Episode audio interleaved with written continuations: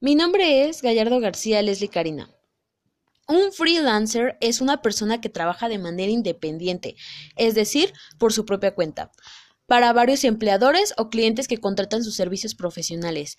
De esta forma, para ser un freelancer, solo se necesita experiencia en tu área de trabajo.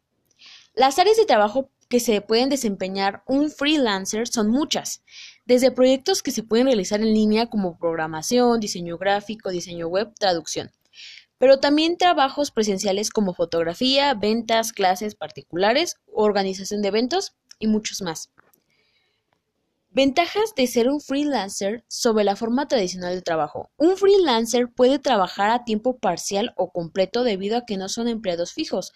Pueden realizar un trabajo a su propio ritmo siempre y cuando se cumplan los requerimientos del cliente a el plazo establecido. Esto les permite tener mayor libertad que un empleado promedio.